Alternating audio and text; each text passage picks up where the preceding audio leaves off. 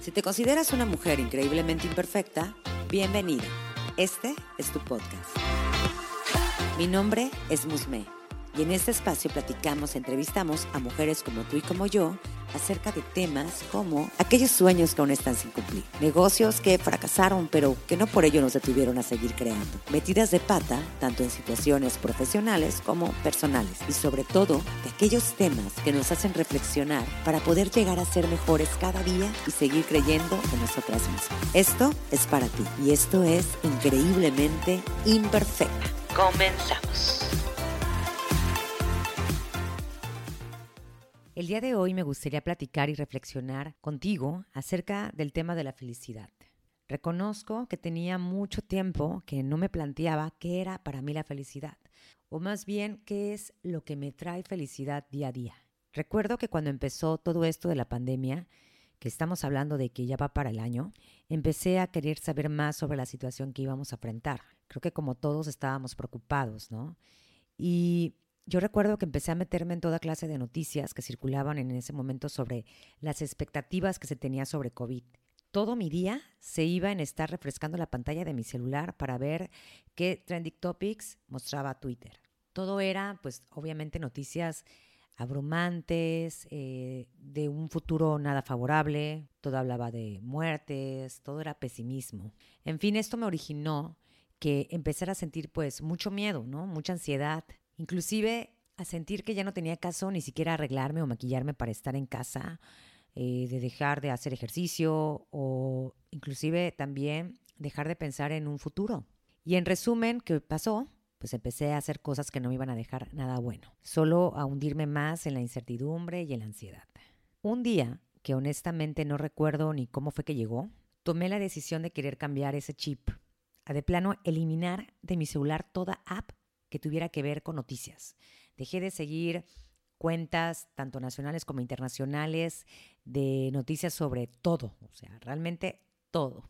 Y a evitar también eh, estar al pendiente de lo que estaba sucediendo, ¿no? Inclusive también comencé a ignorar mensajes o chats en donde se hablaba sobre el tema, o sea, de plano mejor los cerraba o los borraba. Evitar todo, toda clase de noticias pesimistas o que me pudieran sacudir esa paz mental que estaba tratando de lograr. De hecho, pues aún lo sigo haciendo. El caso es que empecé a interesarme más por cosas que había pospuesto, como por ejemplo el crear un podcast. Y también me metí más como a libros holísticos, como toda esta parte de la ley de la atracción, eh, de los ángeles, la parte de la meditación, eh, novelas, inclusive también empecé a, a, leer, cosa que no, no había hecho hace mucho tiempo. Y en una de esas veces que ya empiezo yo como que a cambiar este chip y demás, me empecé a cuestionar cosas que pasaban, ¿no? Y me pregunté a mí misma si el tiempo que me restaba de vida lo estaba disfrutando. O sea, realmente para mí era muy importante saber esto. Es en ese momento en que sin querer, digo, yo lo llamo señales, destino, me aparece en Instagram una publicidad de una cuenta que hablaba sobre un nuevo evento que se llama Happy Boost. Honestamente nunca había escuchado hablar de eso y bueno, ya entró mi curiosidad, empecé a investigar. Es una chica que también tiene un podcast y aparte ella es Happiness Coaching. Y me llamó mucho la atención la verdad dije, bueno, pues vamos a tomarlo. Eran tres semanas como de, bueno, todavía sigue inclusive. Son tres semanas en las que tú te metes como a una cuenta en Instagram con ella y ella cada dos veces a la semana hace como un Zoom. Bueno, no hace como un Zoom, hace un Zoom en el que estamos todos los participantes y si no puedes estar, lo graba y habla sobre temas precisamente de la felicidad, sobre estudios científicos demás y te deja tarea. Entre ellas te puede dejar, no sé, agradecer, hacer como costumbre, un hábito, el agradecer antes de dormir tres cosas, distintas cada día. O por ejemplo, eh, hacer una llamada a una amiga, a una persona que tiene mucho tiempo que no tienes ese contacto. Y bueno, entre otras actividades, la verdad que, que está muy padre. Y bueno, pues de aquí derivó mucho más eh, que me interesara por libros, por blogs, por inclusive hasta el certificado de, de happiness y saber más sobre este tema. Pero aún sabiendo que hay mucha información e inclusive que pues hasta puedes estudiarlo como les comentaba, creo que la felicidad, antes que nada, tienes que definirla, ¿no? Y entender qué, era, qué es para ti. En este caso, pues que era para mí. Yo quería saber realmente si estaba haciendo cosas que me hacían sentir felicidad o si, si era feliz. Así empecé a notar pues cosas, actividades, inclusive hasta nombre de personas que me generaban felicidad.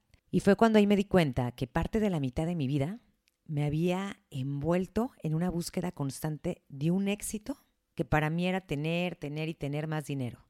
O sea, para mí eso se había vuelto como una prioridad en cuanto a todo no sé si lo llamo cultura o inspiración de otros autores o demás, pero para mí el éxito debía ser ganado con estrés, a través de una jornada laboral intensa, con preocupaciones, sin fines de semana en algunos casos, el desvelarme, eh, el perderme en libros sobre temas de emprendimiento, liderazgo, finanzas, demás.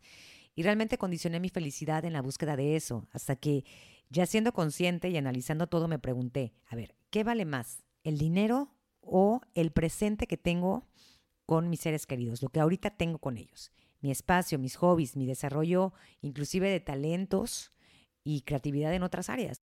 No estoy diciendo que me estoy negando a, a que no pueda recibir mucho más ingresos ni a superarme, sino que quise verlo como realmente no siento, al menos para mí, que tanto estrés y tanta obsesión para eso eh, sea algo que me genere felicidad. O sea, realmente me di cuenta que no, porque me puedo perder horas y horas en un espacio sin salir, sin interactuar, todo con tal de seguir buscando y seguir buscando. Y ahí fue cuando yo entré en una cuestión que les comentaba, en que dije, ok, bueno, a ver, ¿qué es? ¿Para qué yo quiero más ingresos? Ok, para comprarme mi casa, para tener un mejor futuro, etcétera. Porque bueno, yo siempre he dicho que el dinero no está, no está peleado, ¿no? Con la felicidad. Es parte de em, nuestras necesidades básicas, por así decirlo. Ese es mi punto de vista. Sin embargo, la forma en cómo lo estaba yo tratando de generar a través de una obsesión, no siento que haya sido la correcta y me siento muy tranquila y contenta de haberme dado cuenta realmente estaba bloqueando otras áreas que me iban a complementar para tener todo en orden y en tranquilidad. Luego llega a mí esta frase, el éxito no es la clave de la felicidad, la felicidad es la clave del éxito. Si amas lo que estás haciendo, entonces serás exitosa. Otra de las señales que sentí como una sacudida fue cuando sin querer llegué a un episodio de un podcast que también me gusta mucho y recomiendo, se llama Hola Poderosa, el cual esta historia me cambió el chip completamente y llegó justo en el momento indicado. Les voy a explicar a, grandes rasgos porque les quiero dejar la, liga eh, para que ustedes puedan escucharlo directamente de las palabras de la ponente. Un exponente empieza a contar una historia sobre una paciente que tuvo, la cual tenía como alrededor de 80 años, en donde le llega con un diagnóstico de cáncer terminal. Entonces, ella le recomendó una clínica en donde te aseguran que te cambia la vida, tengas la enfermedad que tengas.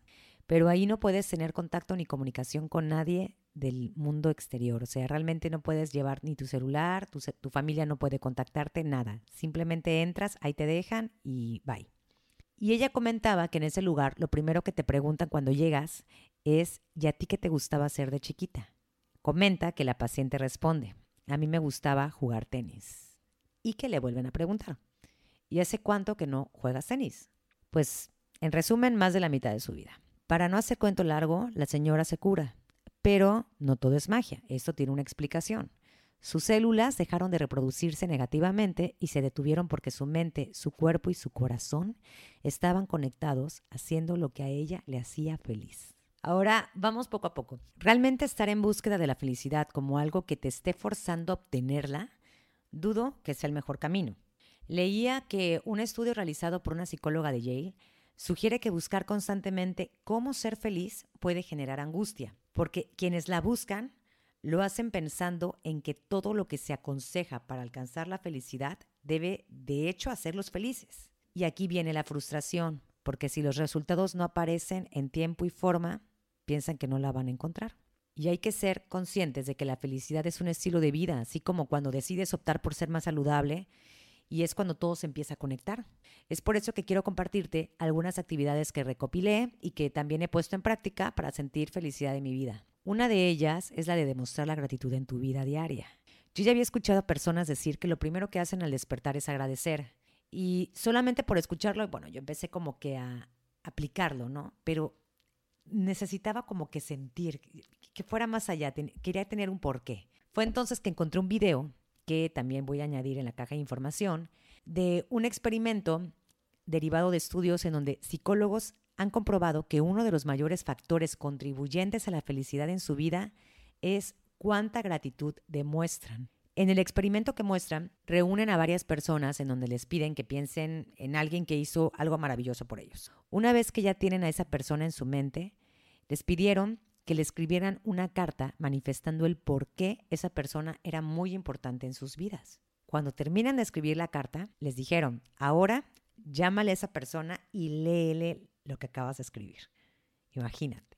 Hubo algunos que pudieron contactar a esa persona, pero también otros que no pudieron contactarlas porque la persona pues, ya había fallecido o simplemente no había respondido la llamada. Y ese es el resultado final. Con respecto a las personas que no pudieron hacer la llamada, su felicidad aumentó entre un 2 y 4%. Y los que sí pudieron expresar su gratitud mostraron un aumento entre el 4 al 19%.